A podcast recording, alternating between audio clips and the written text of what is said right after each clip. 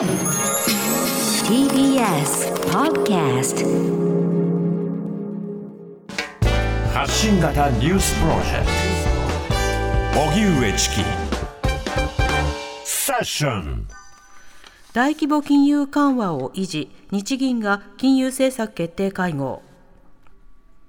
日銀は今日金融政策決定会合を開き短期金利をマイナス0.1%長期金利を0%程度に誘導することを柱とする現在の大規模な金融緩和策を維持することを決めました。また国内景気については新型コロナウイルスの影響で引き続き厳しい状態にあるが基調としては持ち直していると判断。今年の物価上昇率の見通しについては新型コロナの感染再拡大や携帯電話料金の引き下げなどを受けて1月時点の0.5%から0.1%に下方修正しています。今回は初めて2023年度の物価上昇率の見通しが公表され1%になると予想していて黒田総裁が任期満了を迎える2023年4月までに日銀が掲げる2%の目標には届かない公算です。では日銀が大規模金融緩和策継続を決定。こちらについてエコノミストの蔡真澄さんに伺います。蔡さんこんにちは。こんにちは。お願いします。お願いします。お願いします。さて今回の会会合ではですね基調としては持ち直しというような現状判断になっていました。この判断についてはいかがでしょうか？あの多分多くの人にとってはなんで基調が持ち直してる？経済経済環境決して良くないよって思ってる方少なくないと思うんです。身の回りではね、うん、日本銀行がこの参考にしている経済指標の一つに日銀単価というですね大企業から中小企業まで約1万社のですね企業経営の方々に企業経営の経営陣の方に対してアンケート調査を行っているんですね。うんでこの日銀単価というのが4月の1日に発表されたんですがこれが大企業から中小企業まで緩やかではあるんですが改善を示していました。うんで中小企業に関してもまだまだですね状況良くないんですけれども改善傾向にはなっていたっていうのがあったので、まあ、はい。そうしたですね動向を踏まえて景況感は決して悪い方向ばかりにいってるわけではないということで市場としては持ち直しと判断したのかなと思ってます。うん、多くの企業が今後の見通しについて前向きであることは、まあ、ポジティブな材料ではある一方で、これどうですか？あの、市場であるとか産業ごとにその差というものは感じられますか？そうですね、かなり差は感じられると思っています。やはりその日銀単価というデータを見ても、この製造業であるとか半導体、自動車関連のところは非常にですね、あのか景況感良いんですが、やははいり宿泊であるとかサービスは悪い状況です。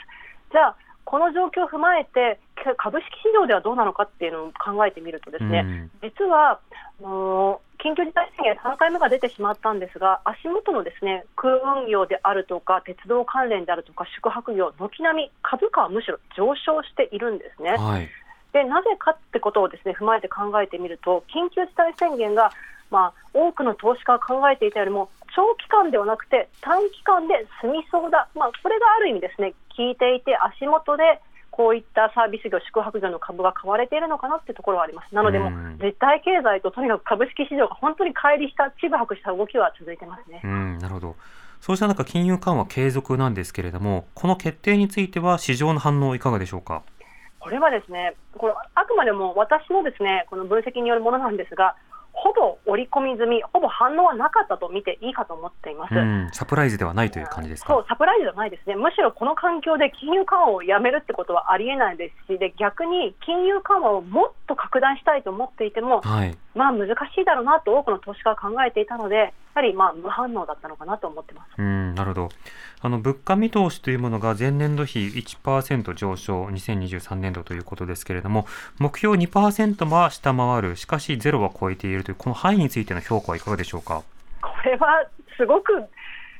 微妙なラインだなっていうところなんですよね。はいあのまあ、その黒田総裁がですね任期中にはやはりもう物価の達成200 2%は難しいですっていうことなんですが、じゃあ達成できなかったことによって、日銀のこの責任者としてどういうことをお考えなのかなっていうのと、また2023年度までには前の年に比べて1%はまあ株価あの失礼しました。物価は上昇するだろうっていう予想なんですが、え。これ、も実現できるかどうかっていうと、今のこの状況を考えると、まあ、微妙かなっていうところはあるかと思っています。でもっと言うと、今、2021年なので、はい。2年後、3年後のことって、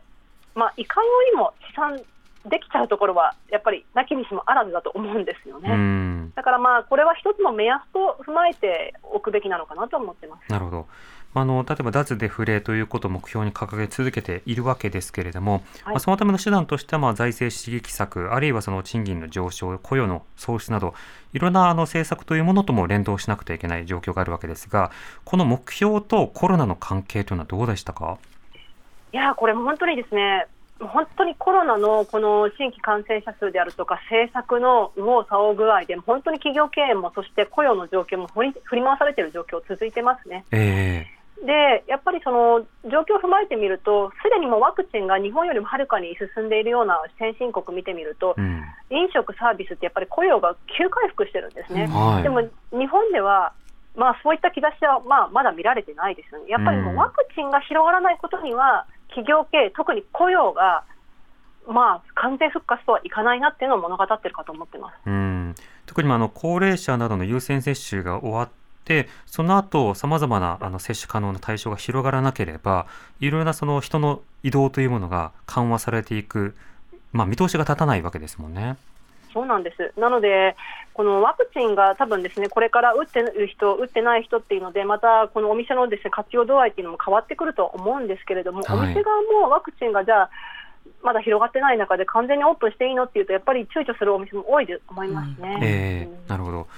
あのそうした中あのこれまでいろいろコロナ対策ということで、まあ、持続化給付金などいろいろ支援策それからさまざまな貸付給付などもあったわけですけれどもそれらの政策の評価改めていかがでしょうか？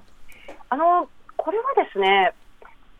実は一定の効果は出ているのかなと私としては思っています。はい、というのも、先ほど紹介させていただいた日銀短観というその大規模な企業調査のデータを見てみると、うん企業の資金繰りっていうのもあの調査されてるんですね。はいで、これを見てみると、実は資金繰りに関して改善してきてるよって回答しているあの企業が大企業から中小企業まで今、増えつつあるんです。うんただ、気になるのは、貸付金利が若干ちょっと上がってきてるなって答えてる企業が増えてきているので、そのあたりは少し注意深く見る必要があるんですが、はい資金繰りに関しては、ほとんどのきあのアンケートに答えてくれたような大企業から中小企業に関しては改善傾向です。ただ、あの今、足元では、多分銀行が通常貸してくれるようなところっていうのは、まあ、お金を貸してもらえると思うんですけど、今は足元ですね、本当にもう明日が見えないっていうことで、うん貸してくれないような、例えば特定の産業っていうのがたくさん生じてると思うんですよね。はいだちょっとそのデータに出てこないような特定の宿泊、サービス、飲食のところの資金繰りっていうのが、ちょっとそういったマイクロデータのがないので、なんとも言えないんですが、うん決してすべての人たちが資金繰りに余裕があるって判断するのはちょっと早いのかもしれません。うんなるほど、まあ、個別の政策それぞれ、まあ、一つ一つの評価も必要だと思いますがあのいろいろなあの資金提供のパッケージあるということ自体はとてもこれ重要になるわけですね。そうなんです。なので、一旦猶予してもらえるであるとか、また、あの、企業が、その、銀行から貸し付けをするだけではなく、銀行が出資をするであるとか、で、さらには、今まで飲食店の場合、その、大企業の飲食店に関してほとんどこうサポートがない状況だったんですが、うん最近では政府系金融機関が出資をするっていうことも出てきているので、はい一定の安心感は出てきているかと思っています。なるほどそうした中の市場の反応なども含めてあの今ワクチンの状況がどうなるかによってその市場や雇用の動き影響出てくるという話ありました。日本だとあの医療関係者をどうやらあのオリンピックに派遣してくださいという要請であるとかワクチン大規模センターの大規模な接種センターの設置というニュースもありました、こうしたものについての市場などの反応や見方というのはどうでしょうか？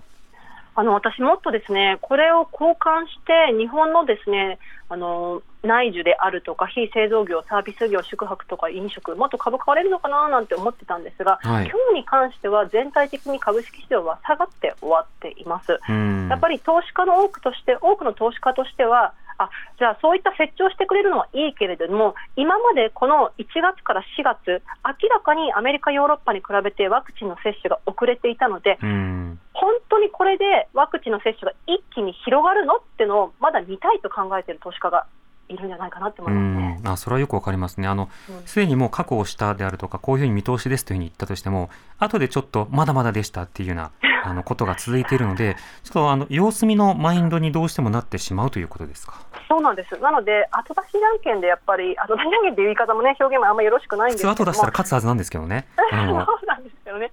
そうなので、後でまた、あいや、ちょっと